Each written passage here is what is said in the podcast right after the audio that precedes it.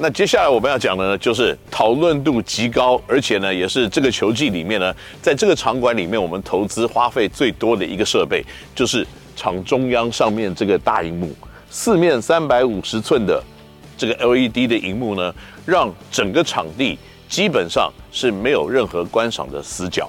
特别重要的是呢，我们在投资这个大荧幕的时候，我们曾经想过。如果我们要分割画面，把个人的得分还有比赛的场这个状况同时放在上面，会不会觉得有点拥挤了一点？所以呢，我们去年的两个担任这样子责任的左右的三百寸的荧幕呢，继续的留用。那他们的功能呢，只有在所谓的球员个人的得。比赛的分数以及比赛的时间上面的一个记录，所以呢，球迷如果在这个场地里面要看到最及时的数据的话，他可以先看左右这两个荧幕。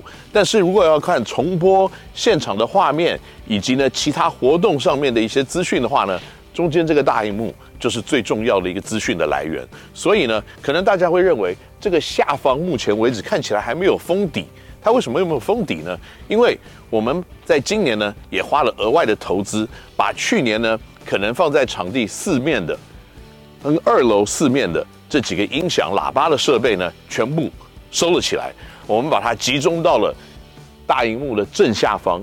大荧幕的正下方有四十支喇叭，有重低音，有中音，有有高音。那它们的主要的功能呢，就是以平均、以最好的音效。放送所有现场大家必须要听到声音上面的资讯，所以才不会有一个单独的地方可能太靠近落地的喇叭，然后产生耳鸣的状况。所以这样子的一个音响的设备呢，可能会让整体的观赏的效果以及舒适度还有清楚度都可以提升非常非常非常的多。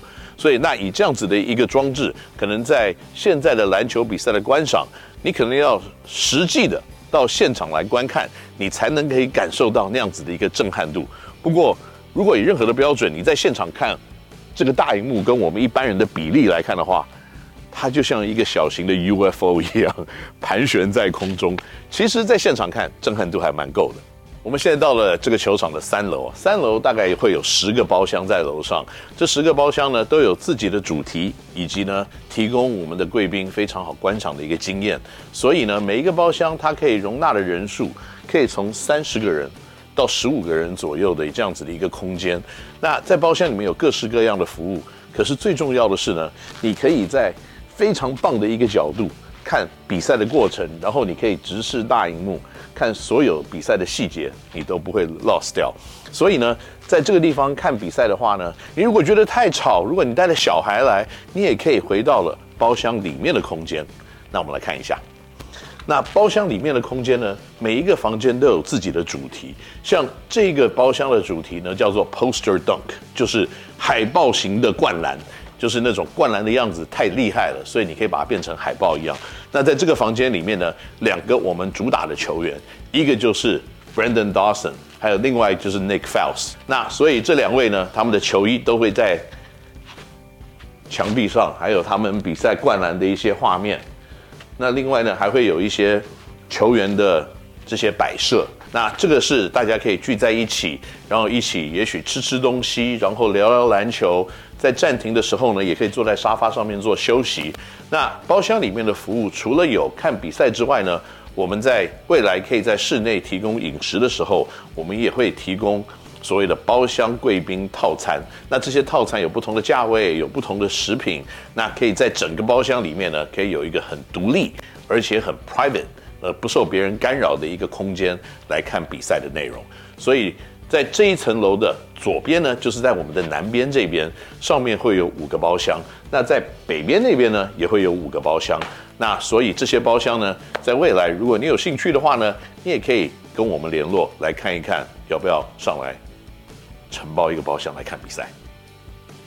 我现在仍然在三楼啊，就是另外一间比较大的包厢。这间包厢的名称叫做 Alley Oop，啊，也是我们已经有一些贵宾在这个地方。来使用这个包厢了。那 L U 的两个主角呢，一个就是李佳瑞，另外一个就是吴代豪。所以呢，在这个房间里面可以看到，其实还蛮温馨的。我觉得，在不久的将来，我可以考虑搬来三楼来住，因为呢，我可以住这个房间，然后我两个小孩可以住两个小的包厢。那这样子一来，我可能可以省掉不少的房租，而且还可以每天叫他们练球。哎，你看我这个 idea 不错吧？一个职业球队啊，要成功的把自己的品牌打出去的话呢，当然中间有很多周边的产产品需要到位。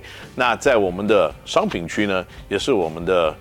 呃，品牌可以跟大家做沟通的地方，所以在这个地方呢，我们做了一个很像球员休息室的空间，然后呢铺上了呃类木头的地板，让大家觉得好像你真的是在一个球场以及球员的休息室一样这种氛围。那你进来了以后，你可以看到各式各样的工程师的产品。那除了衣服之外呢，还会有一些小小的像钱包啊、背包啊、帽子啊这样子的东西。所以呢，如果你是工程师的球迷的话，你可以在这个地方。寻找到几乎任何你想要的一些产品。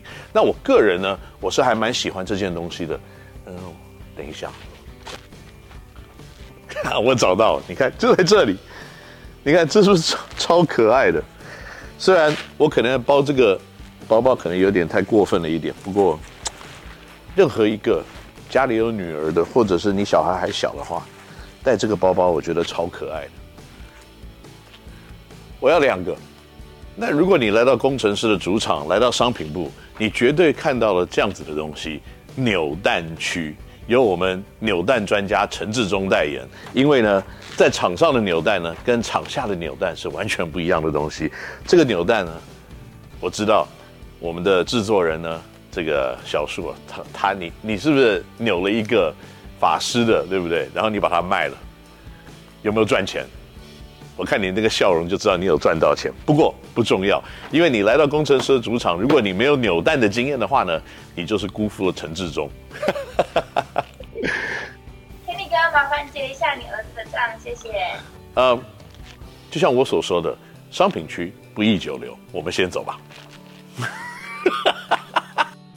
好了，今天跟大家讲了一下呢，工程师的所谓的硬体设备跟主场里面的设施，但是呢，我认为。一个漂亮的外壳，里面的内装还有里面的内容是非常重要的。所以，如果你对于看精彩的比赛，还有很棒的一些秀的一些效果，譬如说像我们的 Muse Girl 的表演，还有我们的 DJ 志燕的演出的话呢，我相信你在新竹街口工程师的主场会看到很多你喜欢的篮球的内容的。